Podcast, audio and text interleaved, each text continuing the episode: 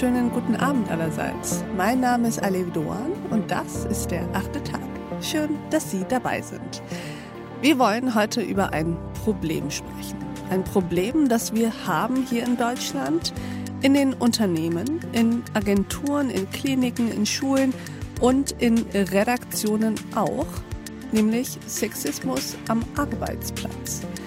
Aber selbstverständlich sprechen wir nicht einfach nur über das Problem, sondern sprechen auch darüber und vor allem darüber, wie wir es lösen können. Unser heutiger Gast hat eine Idee. Ich freue mich, dass sie da ist. Herzlich willkommen im achten Tag, Ursula Carven. Hallo, liebe Anne. Danke für die Einladung. Sehr gerne. Ursula, würdest du dich uns kurz vorstellen? Ja, mein Name ist Ursula Carven. Ich bin Schauspielerin und Unternehmerin und Mama von zwei Jungs. Ah ja, wahrscheinlich sollte ich sagen, ich bin auch Yoga Botschafterin.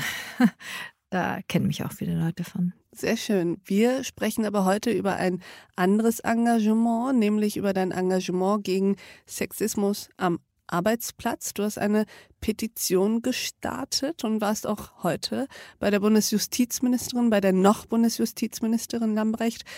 Lass uns erstmal über dein Engagement an sich sprechen. Was, Ursula, ist dein Ziel?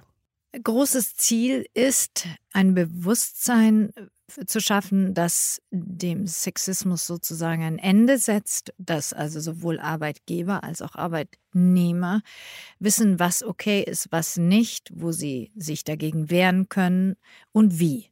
Und äh, dass Sexismus ein Massenphänomen ist, ist, ist völlig klar. Es sind wahnsinnig viele Menschen, die darunter leiden und davon betroffen sind. 63 Prozent der Frauen haben sexuelle Belästigung schon wahrgenommen oder sind selber betroffen. Und übrigens überraschenderweise 49 Prozent der Männer, wo ich auch kurz mal Luft geholt habe. Also es muss was getan werden. Und ja, da bin ich jetzt irgendwie plötzlich zur Aktivistin geworden. plötzlich zur Aktivistin geworden. Sehr, sehr gut. Ich würde ganz gerne etwas aufgreifen, was du eben gesagt hast. Wissen, was geht und was nicht. Wissen, was okay ist und was nicht. Lass uns doch tatsächlich da mal beginnen. Also ganz grundsätzlich und ursprünglich. Wo fängt Sexismus am Arbeitsplatz eigentlich an? Das ist natürlich genau die schwierigste Frage. Und da haben wir heute auch bei dieser Erklärung off the record miteinander gesprochen, also ich mit der noch Ministerin äh, Frau Lamprecht. Wenn ich jetzt von den Fällen berichten darf, die ich kenne, fängt es meistens mit einer SMS an, die da sagt, toller Tag, gestern ist mir aufgefallen, fantastische Arbeit gemacht und dann schreibt diejenige oder derjenige zurück, vielen Dank, das ist ja super. Und beim Zurückschreiben hat man eigentlich schon den ersten Fehler gemacht, weil dann das auch in den Fällen, die eben jetzt auf dieses Thema ansprechen, sofort die Antwort dann kam, mir ist auch aufgefallen, was du für einen schönen Mund hast. Das war dann die Antwort auf die Antwort. So könnte die Antwort sein. Und dann hat man aber selber schon zurückgeschrieben und ist schon einen Schritt zu weit gegangen, dass man ein off, also jetzt nach Arbeitszeiten SMS beantwortet seines Bosses, der womöglich ein, ein anderes Ansinnen hat. Es ist echt schwer und kompliziert, da die richtige Richtlinie zu haben. Aber so, so wurden mir die meisten Geschichten erzählt, dass eigentlich ein, ein Lob über eine besondere Fähigkeit, eigentlich ein, ein Bekräftigung in die Kraft, in die Intelligenz dieser Person, dann ist man geschmeichelt und sagt super. Und bei nach dem Geschmeicheltsein kommt eben oft dann, also zumindest wenn es sexuelle Belästigung oder sexualisierte Gewalt ist, geht es dann halt weiter. Und das ist ein ganz schwieriger, schwieriger Punkt. Es ist auf jeden Fall, das ist eine absolute Grauzone. Umso wichtiger und spannender finde ich es, genau die mal so richtig zu sezieren.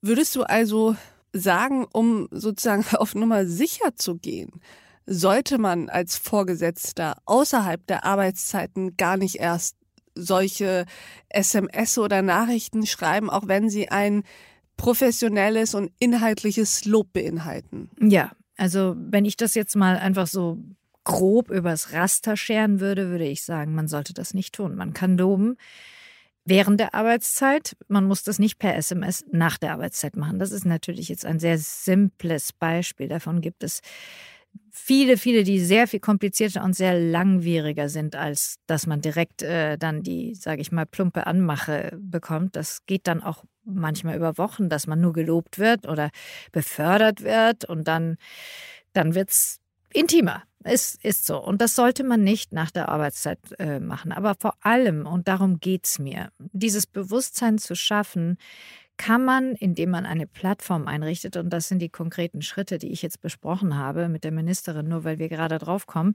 dass man eine Informationsplattform sowohl für Arbeitgeber, also auch kleine Unternehmen, mittlere Unternehmen, ja, nicht jeder hat Schlechtes im Sinn, der jemand lobt, ja, also wo man sich einfach im, informieren kann, wo ist die Grenze? Was sollte man tun, was sollte man nicht tun? Sowohl für die Opfer, wo wohin kann ich mich wenden? Die Opfer sind meistens in wirtschaftlicher Abhängigkeit. Oder auch zum Arbeitgeber, eben wenn es mal aus irgendeinem Grund andersrum sein sollte. Lass uns gleich mal auf die Plattform kommen, aber noch im konkreten Fall bleiben. Das ist natürlich, das Beispiel, das du genannt hast, ist natürlich schwierig. Und ich überlege jetzt, was das bei den Hörerinnen und Hörern und auch bei mir macht, nämlich die Frage, ist es jetzt ein Problem, wenn mir mein Vorgesetzter schon mal nach der Arbeitszeit eine solche SMS geschrieben hat, die erstmal völlig unschuldig erscheint und sehr, sehr inhaltlich erscheint? Worauf ich hinaus will, ist, wovon kann man das denn dann abhängig machen, ob man das okay findet oder nicht? Meines Erachtens, wenn du mich jetzt, also du hast mich vorher gefragt, sollte man das nach der Arbeitszeit machen, womöglich. Ich spreche jetzt mal von 23 Uhr. Mhm eine, eine Nachricht schreiben, äh, war übrigens ein Top-Tag gestern oder heute, finde ich, muss nicht sein. Da kann man auch bis zum nächsten Morgen warten, bis die normale Arbeitszeit ist, wo man die Person entweder vor anderen oder im Büro lobt. Das muss nicht um 23 Uhr noch schlimmer, 2 Uhr morgens oder 3 Uhr morgens sein. Und das findet halt oft statt. Selbst wenn man dann als Betroffener nicht weiß, wie man damit umgeht und sagt, oh, danke, freut mich und nichts mehr dazu schreibt und dann ist es, gibt es natürlich Menschen, bei denen das dann Schluss ist, ja, die dann aufhören, die lassen die Sache dann so, wie sie sind. Und dann gibt es eben die anderen, die das dann befeuern. Und die diese Tür, die einmal geöffnet wurde, sozusagen da weiter reinmarschieren. Richtig, sozusagen. das ist jetzt ein Beispiel. Mhm. Da gibt es unzählige Formen und deshalb ist es auch schwierig, dir ein Beispiel zu nennen oder Richtlinien zu, zu nennen, sondern es gibt wahnsinnig viele übergriffige Momente, wo einfach also ich äh, einfach der Arm berührt wird beim wie, heute wurde ein Clip eingespielt, den das Arbeitsministerium glaube ich produziert hat, wo bei einer Paketaustragerin oder bei einem Paketdienst jemand hilft, einer Frau eine Adresse einzugeben und eben dabei den Arm berührt. Mhm. Für ihn wahrscheinlich gar nicht irgendwie schlimm, aber sie, diejenige, die am Arm berührt wird, um ihr zu zeigen, es war sehr eindrücklich geschildert, weil es eigentlich eine harmlose Geste ist für denjenigen, der es tut, aber für diejenige, die angefasst wird, problematisch sein kann und auch Angst auslösen kann. Und dass äh, diese Linien zu finden, wann bewege ich mich wie und wen berühre ich wie und was ist okay und was ist nicht okay, das ist ein Bewusstsein und das muss jeder für sich selbst finden. Es geht gar nicht darum, sozusagen im Vorhinein klare Grenzen aufzuzeigen und zu artikulieren, sondern überhaupt erstmal die Menschen dazu zu bringen, über solche Grenzen nachzudenken. Genau so ist es.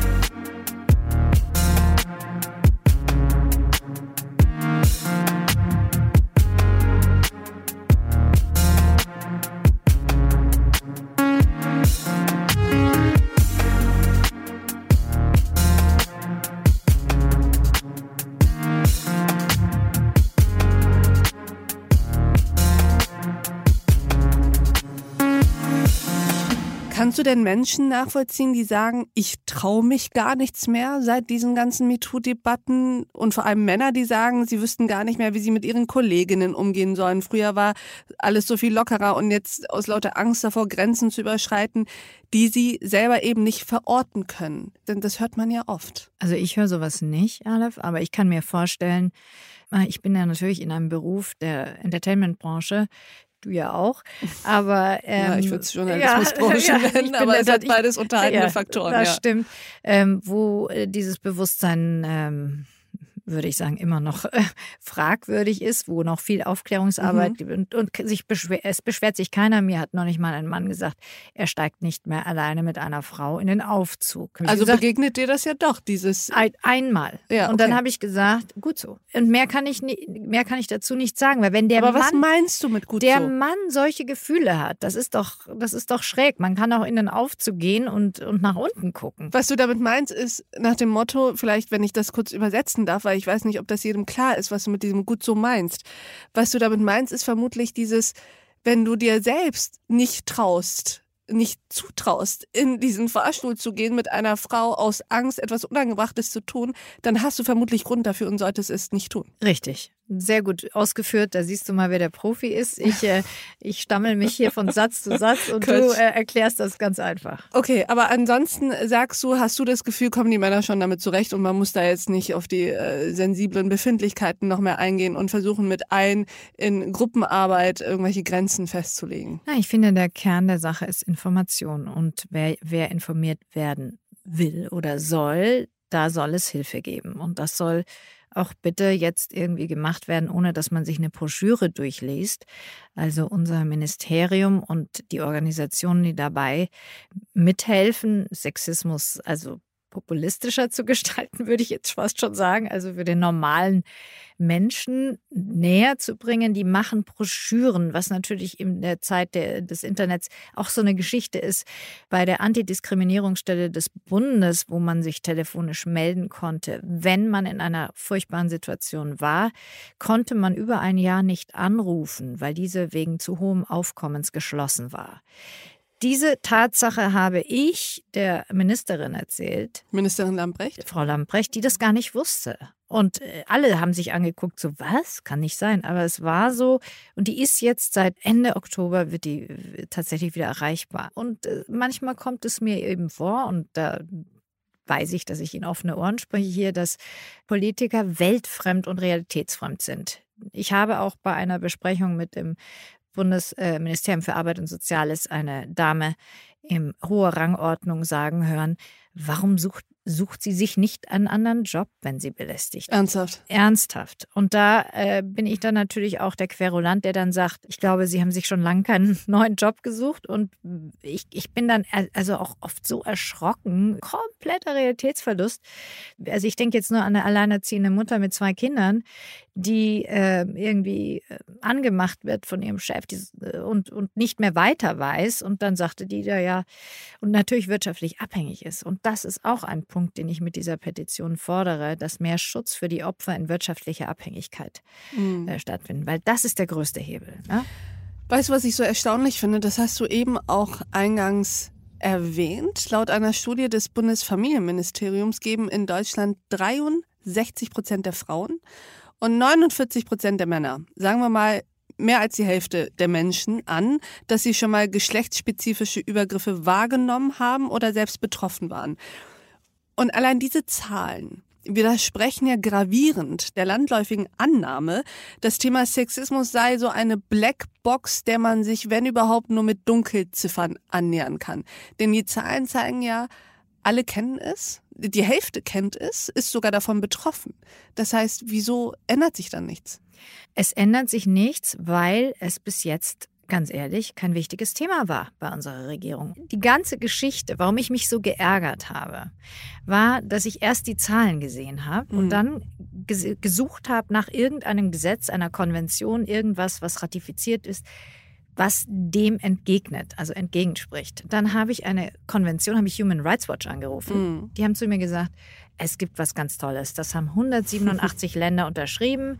Das ist die Konvention C190 und alle haben unterschrieben und das wird jetzt schnell ratifiziert. Eine Konvention der International Labour Organization. Genau, der mhm. Gewerkschaften, die eben dafür sorgt, dass es externe Beratungsstellen gibt, dass es mehr Schutz für die wirtschaftlich abhängigen Opfer gibt, dass es mehr Sanktionen für die Täter gibt und dass es gesetzlich verankerte Präventionen geben soll. Mhm. Dann habe ich geguckt, oh cool, habe ich gedacht, also schauen wir mal, wer ratifiziert hat. Dann habe ich gesehen, es hat Fiji und Uruguay schon ratifiziert. Dann dachte ich, wo sind denn die Deutschen? Wieso ratifizieren wir das nicht? Das ist doch ein ideales, eine ideale Vorlage. Mhm.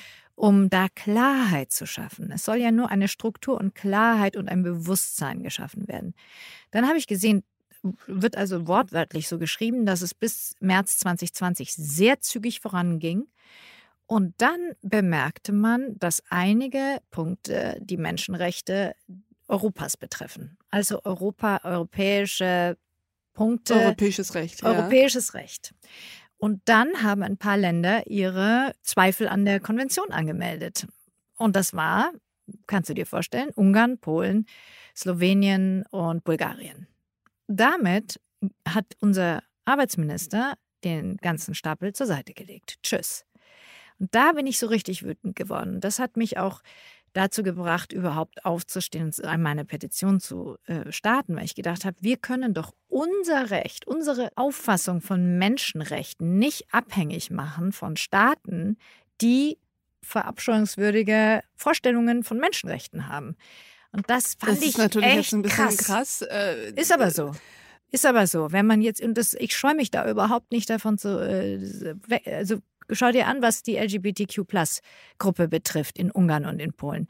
Bitte, also ich möchte nicht in diesen Ländern äh, sein, wenn du zu einer Minderheit gehörst, die eine sexuell, äh, sexuell orientierte Minderheit. Und dann dachte ich, also wenn wir jetzt so weit sind, dass unsere Auffassung von Menschenrechten in Frage gestellt wird von Ländern, die andere Auffassungen von Menschenrechten sagen wir von. Regierungen. Regierung ist auch das bessere Wort. Also von, von Regierungen, die die Menschenrechte anders sehen wie unsere deutsche Regierung. Und dann dachte ich, Moment, das kann nicht sein. Dann bin ich natürlich erstmal auf die Barrikaden und habe gesagt, wie kann das sein? Ja, das sei Europarecht. Sag ich, ja, ja und? Wenn wir das wollen für unser Land, Wieso sind wir abhängig von diesen Regierungen? Und dann äh, haben sie sich, glaube ich, dann eben auf die Diskussion eingelassen, mit mir einen Konsens zu finden. Mhm. Es geht nicht anders.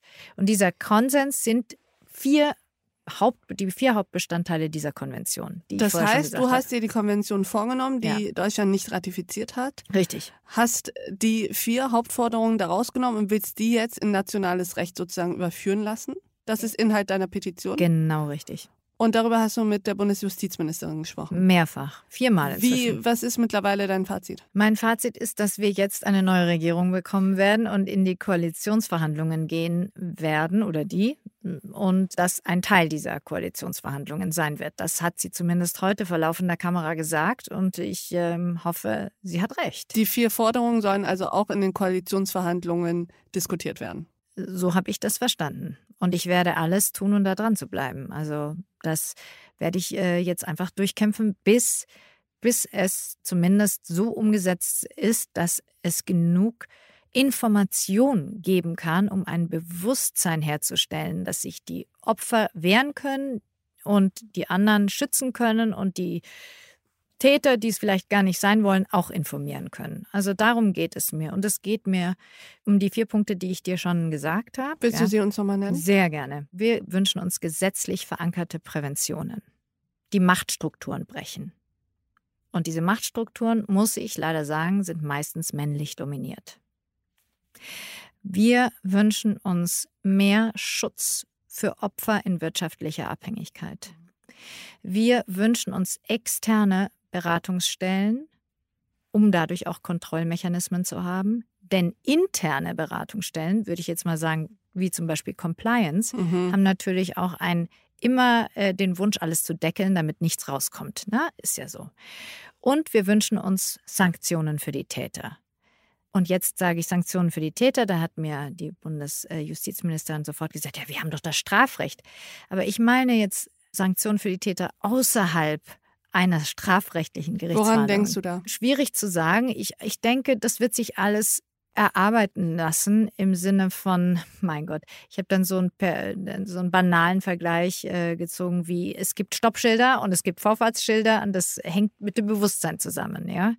Also, und ich denke, dass eine Freistellung zum Beispiel oder ein, ähm, also jetzt abgesehen von einer strafrechtlichen Auseinandersetzung halte ich für echt schwierig, war, weil Aussage gegen Aussage und dann öffentlich. Also das finde ich Kann den Opfern mehr Leid da ist der, das auch. Opfer auch immer beschmutzt und besudelt Mhm. danach, immer.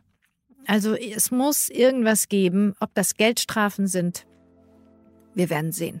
Dafür sind Juristen da. Ich bin keine Juristin, die sich dann sowas ausdenken können, was oder, oder erfinden können oder fühlen können, was da richtig ist. Aber es sollte auf jeden Fall ein Vergehen sein, bevor man zu einer strafrechtlichen Auseinandersetzung kommt.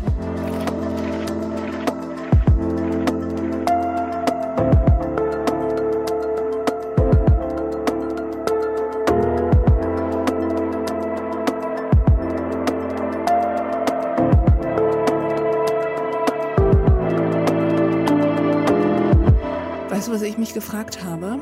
Woher kommt eigentlich dein Engagement für dieses Thema? Gab es da einen Anlass oder einen Schlüsselmoment? Natürlich gibt es den, äh, den Schlüsselmoment, den, den gibt es allerdings schon so viele Jahre vor unserer wunderschönen äh, Unterhaltung hier, dass es sich eigentlich fast nicht mehr lohnt, darüber zu sprechen. Dennoch bin ich auch ein Opfer dieser SMSen und zwar zahllos. Das war ja auch, ich bin 64 gebo geboren, das war, Textnachrichten war das gängige Ding. Und äh, ich weiß auch, wie ich mich gefühlt habe. Ich habe mich einfach immer nur geschämt. Ich hatte so eine SMS bekommen, nachts um drei oder um eins. Du wusstest, du hast gefühlt, dass derjenige, der es schreibt, schon was getrunken hatte. Mhm. Es war entweder ein Lob, besonders toll am Drehort gewesen zu sein. So ging das immer los. Und wenn du dann nicht geantwortet hast, war es komisch. Und wenn du, weil es war jemand, der natürlich Macht hatte am Drehort. Im Zweifel dein Vorgesetzter einfach? Vorgesetzter oder Kollege, was auch mhm. furchtbar ist, mhm. weil du dich auch nicht wehren kannst, wenn, weil, weil dann blockiert er dich beim Spielen und das ist furchtbar. Also dann versucht, habe ich versucht, mit Humor zu antworten. Und das war immer schon das, okay, jetzt sind wir auf einem Level und jetzt kann ich noch mehr, noch mehr, noch mehr. Und ich habe die schrecklichsten Nachrichten bekommen und übergriffigsten Dinge.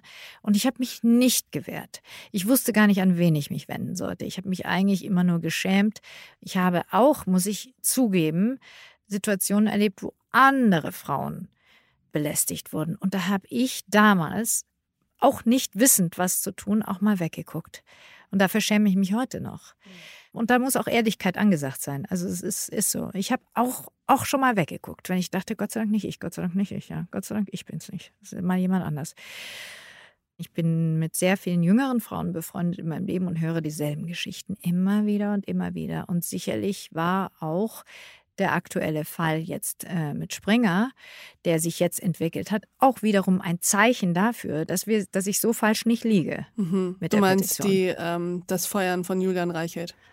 Ich meine vor allem, vor allem was man äh, ja lesen kann, auch die Übergriffigkeit von Julian Reichelt. Das Feuern das ist nicht meine Sache, aber es ist, scheint immer noch an der Tagesordnung zu sein. Es gibt es noch, die Zahlen sprechen dafür, Sexismus ist ein Massenphänomen. Und mit all dem bin ich zur Aktivistin geworden, weil ich gedacht habe, für meine Nichten, ich habe zwei süße Nichten, ja, ich habe zwei Jungs, die sind gut erzogen, die machen sowas nicht. Und ich bin eine ähm, Single-Raising-Mom gewesen oder bin es immer noch und äh, alleinerziehend. Und meine, meine Jungs sind sehr darauf geeicht, gleichberechtigt zu denken, ja. Und es geht um Gleichberechtigung. Im Großen und Ganzen geht es um mir um Gleichberechtigung, um Gerechtigkeit. Das ist das wichtigste Thema bei dieser ganzen Petition. Weißt du, Ursula, dem kann ich mich eigentlich nur anschließen und würde dein Plädoyer nochmal unterstreichen, damit wir wirklich in einer Gesellschaft leben, in denen deine Nichten und Neffen und nicht nur deine, sondern überhaupt alle Mädchen und Jungen gleichberechtigt, frei sich entfalten können im Job und darüber hinaus. Vielen Dank, dass du bei uns im achten Tag warst. Vielen Dank für die Einladung. Und ich danke auch Ihnen, liebe Hörerinnen und Hörer, fürs Mithören und Mitdenken. Und ich würde mich freuen, wenn wir uns im nächsten achten Tag wieder begegnen. Bis dahin, auf sehr, sehr bald. Ihre Aleph Doan. Beim ersten Spielplatzbesuch übten wir Sand in die Augen schmeißen. Und ganz egal, was andere Kinder sagen, drauf zu scheißen. Abracadabra, dreimal schwarzer Kater, spielen Mutter, Mutter, Kind oder Vater, Vater, Vater.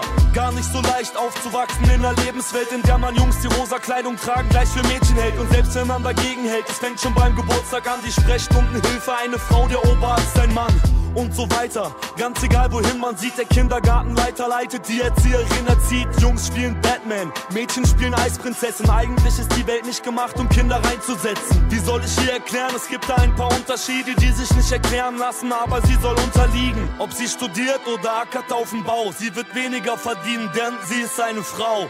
Ich brauche keine Blumen und Bienenmetaphern, um zu erklären, dass es ganz normal ist, Liebe zu machen. Aber wie soll ich ihr erklären, ohne Röte im Gesicht, dass man sie eines Tages nur auf ihren Körper reduziert? In der Schule, auf der Straße, in der Supermarktfiliale, jeden Tag wird sie mal irgendwer begutachten. Wie Ware im Vorbeigehen wird sie eingeteilt in sexy oder hässlich. Jede Frau wird im Verlauf des Lebens sexuell belästigt.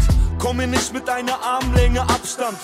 Ich empfehle eine kraftmager Handkante. Empfehle Vätern ihren Söhnen zu sagen, bevor sie irgendwen berühren, erstmal höflich zu fragen. Was für eine Erfahrung. Als Vater einer Tochter habe ich auf die meisten Rapper einfach gar keinen Bock mehr. Eure gut gemeinten Liebeslieder sind das hinterletzte. Ich hab keine Zeit für so eine Scheiße, ich muss Windeln wechseln. Wie soll ich dir erklären, wo liegt da der Unterschied? Der dir einen oben hält und die anderen runterzieht. Wie soll ich dir erklären, wo liegt da der Unterschied? Man redet nicht darüber, denn man macht sich unbeliebt. Wie soll ich dir erklären, wo liegt da der Unterschied? Man muss nicht auf Wunder warten, weil es keine Wunder gibt. Wie soll ich dir erklären, wo liegt da der Unterschied? Wo liegt da der Unterschied? Wo liegt der Unterschied? Wie soll ich dir erklären, wo liegt da der Unterschied?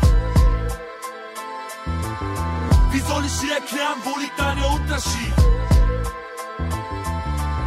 Wie soll ich dir erklären, wo liegt da der Unterschied?